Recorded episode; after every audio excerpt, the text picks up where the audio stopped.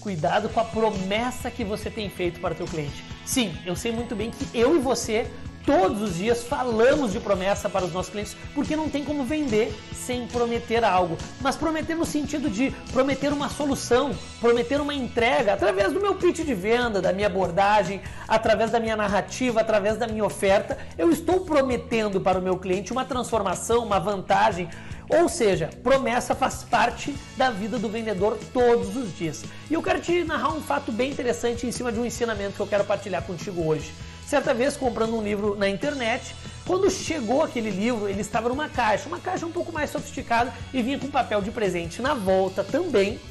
E de repente, quando eu abro aquela caixa, a capa daquele livro era uma capa dura, diferente. No site não dizia que a capa era dura, apenas dizia que viria um livro de determinado título e determinado prazo, com determinado custo de frete, e tudo isso se cumpriu eles conseguiram comprometer e cumprir com tudo que eles prometeram. Ou seja, eles entregaram o livro no prazo certo, com o título do livro, tudo certinho. Só que o livro veio com uma capa dura. A caixinha do livro foi encapada com papel de presente, algo que comunicou carinho, foi um gesto de amor.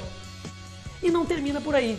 Dentro daquela caixa, além do livro de capa dura, veio mais três mini livros.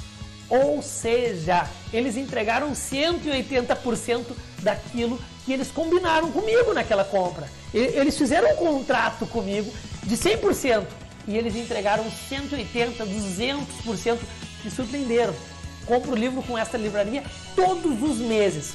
porque Eles promoveram em mim uma experiência memorável. Eles prometeram algo entregaram este algo e muito mais. Então, se você quer aumentar seu ticket médio, se você quer aumentar a sua recompra, aumentar suas indicações de cliente, pense agora no teu negócio.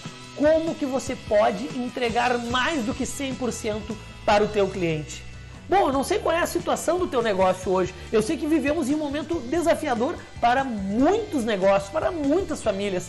Mas pare para pensar, saia um pouco do furacão, talvez que você esteja vivendo, e dedique horas para meditar, para refletir como você pode superar a expectativa do teu cliente entregando muito mais. Você pode ter certeza que essa prática de venda, essa prática empreendedora, essa prática de atendimento, de encantamento de cliente, ela vai aumentar o seu ticket médio, ela vai aumentar o seu faturamento, ela vai aumentar a recompra, ela vai aumentar as indicações. Experimente e depois volte aqui nesse vídeo e conte. Vinícius, eu experimentei e deu muito certo.